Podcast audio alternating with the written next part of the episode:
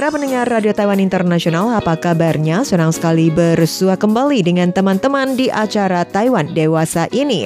Kembali akan mengulas informasi seputar Taiwan yang lagi hangat dan marak dibicarakan di Taiwan. Amina berharap dari informasi Taiwan Dewasa ini juga bisa menambah wawasan bagi kita semua. Baiklah, Amina juga berharap dengan kehadiran Taiwan Dewasa ini juga berkenan di hati teman-teman. Apabila teman-teman juga memiliki memiliki pendapat opini seputar uh, informasi yang dibagikan di acara Taiwan Dewasa ini, jangan uh, malu dan ragu untuk melayangkan atensi teman-teman. Nah, selalu kami tunggu ya. Oke, teman pendengar berkaitan dengan moda transportasi yang ada di Taiwan. Taiwan dikatakan sebuah tempat, sebuah negara yang sangat-sangat praktis sekali, khususnya untuk wilayah utara ya. Wilayah utara untuk transportasi umumnya cukup praktis. Ada kereta api, ada bus umum dan juga ada uh, THSR, bahkan juga ada MRT. Kemudian uh, di wilayah sentral dan selatan untuk transportasi umum juga ada, bahkan juga untuk penggunaan kartu Easy Yoyo Card yang bisa dipakai untuk transportasi umum juga bisa dipakai untuk berbagai moda transportasi yang tersedia di Taiwan dari utara, sentral hingga di selatan. Nah, sehingga sangat memudahkan masyarakat Taiwan ketika bepergian. Nah, bagaimana dengan kondisi di wilayah selatan? Walaupun di selatan kita cukup uh, melihat ya banyak juga mereka yang menggunakan uh, kendaraan pribadi baik itu sepeda motor atau mobil termasuk pula juga di utara. Nah, ada yang mengatakan bahwa di Taiwan yang identik dengan masyarakat berskuter atau naik sepeda motor atau naik skuter. Banyak sekali skuter-skuter yang berkeliaran yang ada di Taiwan. Bagi mereka yang anak mungkin pelajar ya, pelajar mahasiswa atau juga mereka adalah pekerja kantoran atau karyawan di pabrik ketika bekerja dengan memudahkan perjalanan mereka, mereka yang akan menggunakan transportasi berupa skuter atau sepeda motor. Nah, sementara di Indonesia juga mungkin ini adalah hal yang biasa ya. Akan tapi ada beberapa teman, misalnya teman Amina yang tinggalnya di negara barat, negara Amerika atau Jepang, mereka merasakan untuk uh, sepeda motor di Taiwan sangat banyak sekali ya di jalan yang terlihat penuh dengan sepeda motor atau juga di pinggir jalan parkiran yang penuh dengan parkiran sepeda motor. Bahkan ada pengendara sepeda motor mereka juga mengakui ketika mereka yang akan uh, sudah sampai di tempat tujuan untuk mendapatkan parkir sepeda motor juga sangat sulit sekali karena terlalu banyak. Nah, bisa kita saksikan ya untuk kehidupan di Taiwan baik di daerah utara sentral maupun hingga di selatan pada saat jam kerja, jam pulang kerja. Nah, di jalanan akan dipenuhi dengan sepeda motor. Berbicara dengan sepeda motor, tentu saja sepeda motor karena kendaraan banyak juga akan mengeluarkan asap dan asap yang juga akan berpengaruh pada polusi atau lingkungan. Lingkungan menjadi terpolusi. Nah, untuk itu ada beberapa kebijakan yang diambil oleh pemerintah berharap dapat mengurangi kendaraan pribadi. Masyarakat lebih condong memilih uh, menggunakan transportasi umum. Akan tapi dalam hal ini tentu saja transportasi umum yang praktis, maka masyarakat pun bersedia untuk mengurangi penggunaan kendaraan pribadi. Dengan demikian, lingkungan baru lebih terjaga atau terpelihara. Oke, tidak berbicara tentang lingkungan, namun Amina yang juga akan berbagi mengenai beberapa skuter yang ada di Taiwan dan salah satunya yang cukup terkenal adalah motor listrik. Pemerintah turut mengambil kebijakan agar masyarakat uh, mengganti sepeda motornya dirubah menjadi motor listrik berharap juga bisa menjaga lingkungan atau udara yang lebih sehat. Bagi mereka yang uh, menggunakan motor listrik juga akan diberikan subsidi. Oke, nah berikut ini juga ada sebuah kegiatan yang telah digelar oleh salah sebuah perusahaan yang cukup terkenal, perusahaan sepeda motor listrik Gogoro. Dan membuka di awal tahun 2019 ini, mereka menggelar kegiatan yang cukup besar uh, ada di wilayah Taipei, di Taichung dan juga Tainan serta di Hualien. Di tempat empat lokasi ini dengan mengajak hampir sebanyak 2000 mereka adalah pemilik sepeda Gogoro untuk uh, mempromosikan sepeda motornya dan sekaligus juga menyambut kedatangan di tahun 2019 ini dan dari empat lokasi tersebut di mana mengajak para pesepeda Gogoro untuk beramai-ramai kumpul di sebuah tempat lalu mereka membentuk formasi ya formasi yang bertuliskan You Go Taiwan. Nah, hal ini yang juga sekaligus mempromosikan objek wisata yang ada di Taiwan dan juga produk Gogoro yang ada di Taiwan. Nah, dan untuk di tahun ini mulai di awal Januari hingga 31 Maret 2019 dari Gogoro yang juga memberikan promo bagi mereka yang membeli Produk Gogoro ini juga bisa membeli secara kredit dengan bunga 0% yang dapat diangsur sebanyak 12 bulan dan juga masih banyak bonus-bonus lainnya yang akan dibagikan. Nah, selain itu di tahun 2018 ini Gogoro yang menyampaikan untuk penjualannya memang masih diupayakan agar bisa mengejar target ya, tidak kalah dengan skuter-skuter yang berbahan bakar. Dan di tahun 2019 ini mereka juga mengeluarkan tipe Gogoro baru yaitu Gogoro S2 Adventure dan Cafe Rest. Dan selain itu di seluruh Taiwan mereka yang juga menempatkan lebih banyak lagi pos-pos untuk mengisi baterai baterai dari sepeda motor tersebut. Selain sudah akan masuk ke Taitung Wan juga ke Ilan, Hualien juga Taitung agar memudahkan bagi mereka pengendara Gogoro ketika bepergian juga bisa mengisi baterainya.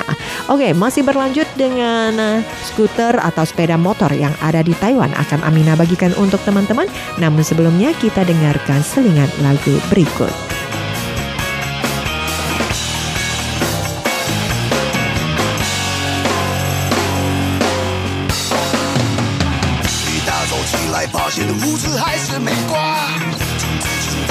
是如此潇洒，摔倒就会命都爱到瞬间发芽，哥哥我怎么看怎么怕。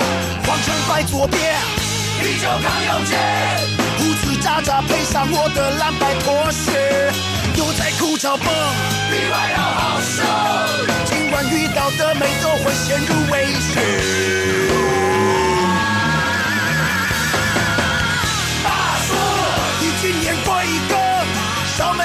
倒酒，一边向我提问。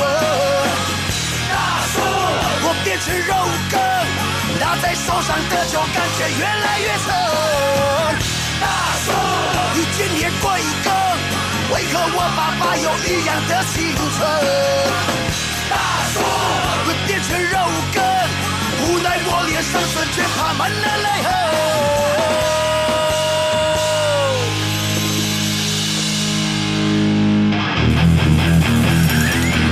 你长得像我 uncle。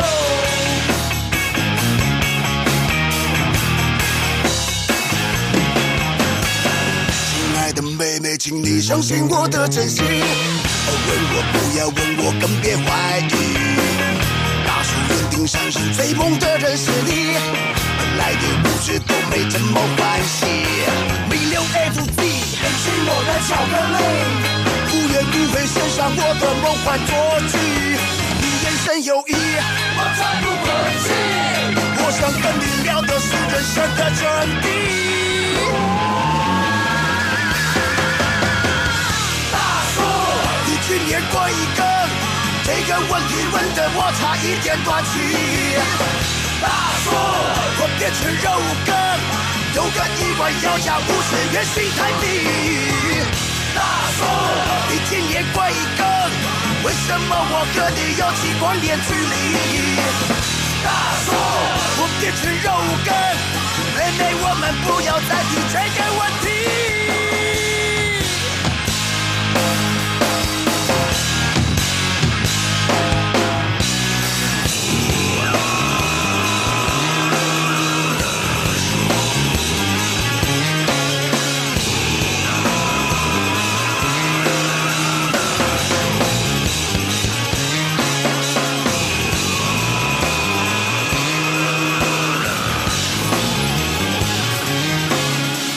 Pendengar masih bersama dengan Amina Chandra di acara Taiwan Dewasa ini.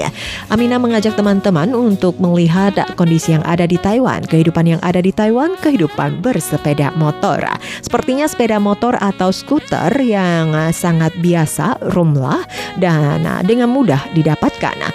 Dan kita bisa melihat ya anak muda bersepeda motor, ibu-ibu bersepeda motor, mengantar atau menjemput anaknya ke sekolah, atau juga bapak-bapak Bapak, mereka adalah anak muda yang juga ketika akan berangkat bekerja pulang kerja dengan kendaraan pribadinya yaitu skuter atau sepeda motor. Lebih mudah dan praktis. Namun jika kita melihat ya, khususnya untuk wilayah Taipei atau Xinpeise di New Taipei, pada saat jam kerja dan jam pulang kerja di jalanan, barisan terdepan ya penuh dengan pengendara sepeda motor. Untuk beberapa sepeda motor dengan merek yang cukup terkenal di Taiwan seperti Kimco, Yamaha dan SIM atau Sanyang. Dan di tahun 2018 di mana dari perusahaan Kimco menyampaikan bahwa untuk jumlah penjualan sepeda motor Kimco yang lumayan baik ya mencapai 34 ribu buah motor. Dan untuk pangsa pasarnya persentasenya mencapai 35,5 persen.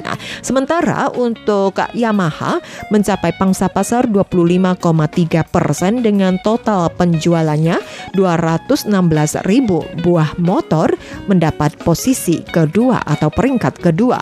Yang ketiga adalah SIM di mana untuk tahun lalu untuk satu tahun uh, di tahun 2018 ya jumlah penjualannya mencapai angka 182 ribu motor dengan pangsa pasar uh, menduduki urutan ketiga sebanyak 21,3 persen. Nah, sementara untuk untuk motor listrik yang juga masih dalam tahap pertumbuhan ya, juga telah mencapai 82 ribu motor.